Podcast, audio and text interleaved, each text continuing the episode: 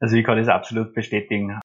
Und was, man wird also als Jugendlicher in Wirklichkeit oft ins kalte Wasser reingeworfen, wo man mal kurz nicht weiß, okay, wie geschieht dann, aber man gibt einfach nicht auf und man sucht Lösungen und ich glaube, das ist auch einer von den positiven Gründen, die was du erst erwähnt hast, wie damals dieser Virus äh, begonnen hat und die Zeit, dass da äh, man gesagt hat, ja, man sucht jetzt nach Lösungen und man schließt sich nicht daheim ein im Zimmer und macht jetzt einfach gar nichts mehr, sondern man schaut, wo kann man unterstützen, wie kann man unterstützen. Und das hat sich ja die Landjugend da in Wirklichkeit extrem gut unter Beweis gestellt, dass das kann. Du wirst nur gefragt hast, zwecks lustige Erlebnisse. Also ich glaube, überall gibt's die lustigsten und coolsten Erlebnisse. Ich denke nur zurück auf unsere Basistrainerausbildung, Angemani, wo ihr dabei wart. Also da haben wir auch den einen oder anderen unvergesslichen Abend erlebt. Nächte haben wir erlebt. Nächte. Nächte. Und ja, da wachsen wir einfach auch nochmal viel besser zusammen. Haben unser Wissen Revue passieren lassen, ja. Genau. Sehr wichtig. Steffi, du hast es ja wahrscheinlich auch schon äh, gesehen, wir haben auf der Homepage und der Podcast auch die Möglichkeit, dass wir Fragen von der Community stellen und die dann vorlesen. Da hätten wir eine Frage oder zwei Fragen in Wirklichkeit, die was jetzt direkt an die stellen darf. Ah, ich finde es jetzt gerade nicht. Das muss ich nachher noch schnell suchen. Aber wir werden wir werden es nicht vergessen. Die suche ich noch schnell raus. Ich weiß, dass zwei Fragen da, da gestanden sind.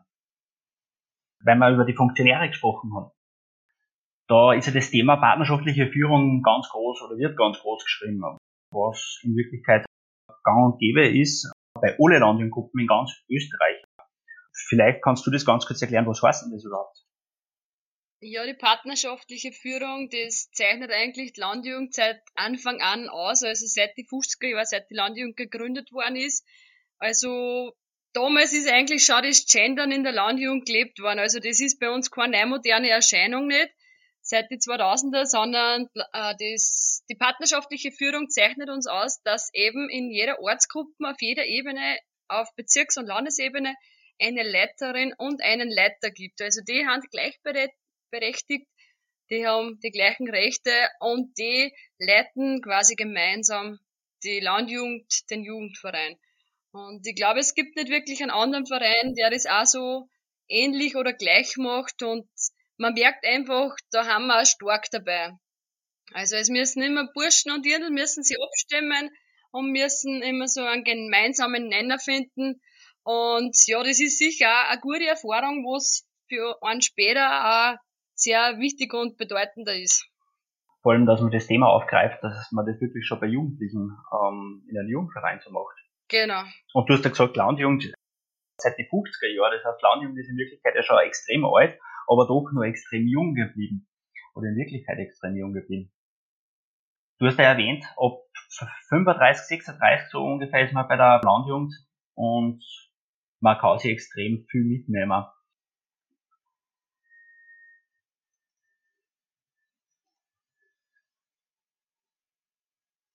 Die Frage von der Community gefunden. Darf ich das vorlesen? Und zwar, äh, es ist eine Dame. Den Namen lese ich jetzt nicht vor. Die Dame wird wissen, wann sie es hört. Und zwar, ich bin neu im Vorstand. Bei uns ist aber eher doch äh, Männer dominierend. Musst du dir aber, wie heißt das, musst du dir auch manchmal Gehör verschaffen? Falls ja, gibt es da ein paar Tipps von dir? Oder ist das bei euch überhaupt kein Thema? Also ja, das, das Problem habe ich selber auch kennt, wie Landjugendleiterin war, was ich einfach aus meiner Erfahrung sagen kann. Man darf sie einfach nicht unterkriegen lassen, auch wenn die Burschen anders sagen.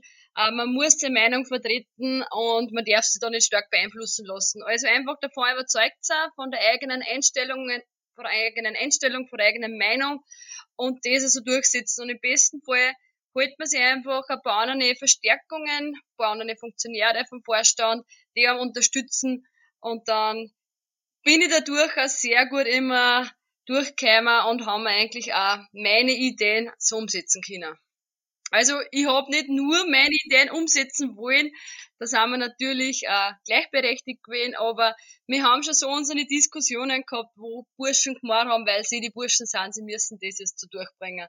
Und da habe ich schon meinen Kopf erzeugt und meinen Willen, dass das nicht so einfach geht. dass da jeder was sagen darf und was sagen soll. Genau. Also da muss man einfach selbst ein bisschen Stärke beweisen und ein Durchhaltevermögen auf alle Fälle. Meistens machen es da die Burschen nicht zu einfach die Arbeit und von dem her einfach hartnäckig sein und immer wieder kontern, die brauchen das einfach. Mhm. Aber gerade im Vereinsthema ist ja das auch oft, äh, oder nicht nur im Vereinsthema, sondern in Wirklichkeit in allen äh, Führungspraktiken ist ja das große Thema, dass man unterschiedliche Charaktere überall mit reinholen soll. Dass man sie einfach großteils äh, ergänzt. Und so sehe ich das einfach bei der partnerschaftlichen Führung auch. Ich weiß nicht, wie du das siehst. Ich finde es ja voll spannend. Es gibt zum Teil auch Funktionäre, Leitungen, die ja sehr schüchtern sind. Und dann ist meistens über der andere das komplette Gegenteil, aber trotzdem schafft es auch die schüchterne Person immer wieder mal, dass sie auf den Tisch sagt und so, so auch deutlich macht, okay, nein, es geht mir jetzt gegen den Strich oder nein, ich habe jetzt eine andere Meinung. Also ich glaube, da wachsen schon seine Funktionäre stark dran, dass sie sich da wo behaupten und dass sie ein bisschen über einen Schatten springen und ja, lernen, mitmachen ist bei uns eigentlich da auch ganz wichtig und einfach immer ausprobieren man hat ja in Wirklichkeit extrem viele Möglichkeiten, dass man einfach was einmal ausprobiert, auch, ob das jetzt bei Projekten sind und, und darum macht man es, vermute ich einmal sehr, sehr, sehr gern, weil man dann einfach so seine Grenzen austesten kann. Und ist das Thema Nachfolger bei euch auch äh, momentan äh, ein Thema? Oder sagt man, ja, Jugendliche werden eigentlich in Wirklichkeit gern Funktionäre, vor allem wenn 16 sind oder 17?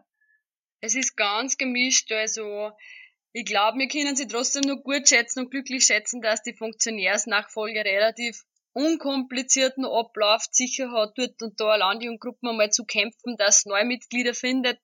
Aber das ist auch so ein Phänomen, wo es quasi immer wieder heißt und immer wieder gejammert wird, na, und wir finden keine neuen Funktionäre nicht, aber das Problem hat es zu Papas Zeiten schon gegeben und ich glaube, das werden wir genauso ein 20 Jahre haben. Also ich glaube, es wird immer seine Herausforderung sein, dass neue Funktionäre sie finden lassen. Aber ich glaube, im Vergleich zu anderen Vereinen, da haben wir sie trotzdem auch noch relativ leicht, dass wir gute Funktionäre finden. Mhm. Und vor allem auch gut ausbilden. Genau, also wir haben für sämtliche Funktionen haben, bieten wir Schulungen an und schauen wir, dass wir da ständig unser Angebot erweitern, dass eben Funktionäre auf sämtlichen Ebenen bestens ausgestattet sind. Das heißt, sie werden nicht nur erklären von den früheren Funktionäre oder von äh, die Vorgänger, wenn sie im Vorstand kommen, sondern auch durchwegs Unterstützung kriegen sie euch bei, bei die Schulungen. Genau, ja. Gibt's Tipps und Tricks, wie man in Krisenzeiten das Vereinsleben aufrecht erhalten kann?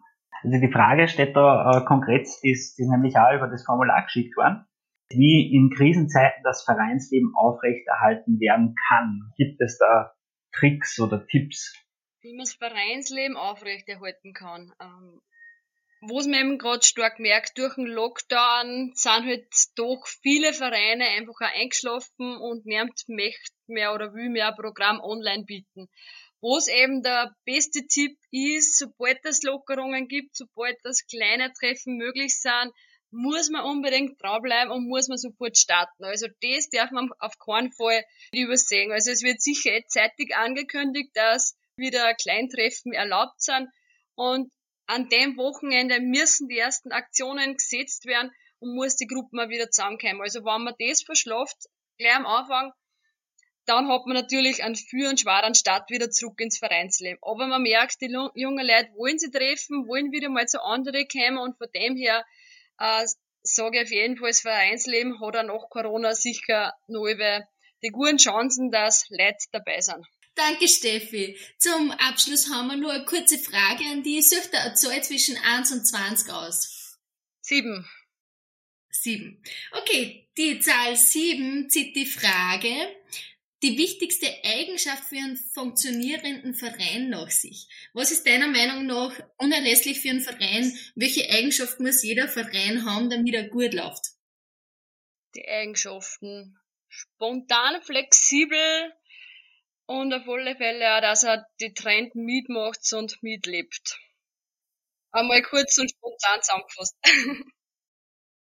Das war jetzt ein sehr guter Abschluss und, und gibt da durchwegs extrem viel Mut. Das ist gar nicht so einfach, dass man das so beantworten kann. Danke, Steffi. Hast du auch Fragen an unsere Gäste oder möchtest deine Erfahrungen mit uns teilen? Dann sei dabei und gestalte unsere Vereinswelt mit unter flowcity.at slash podcast.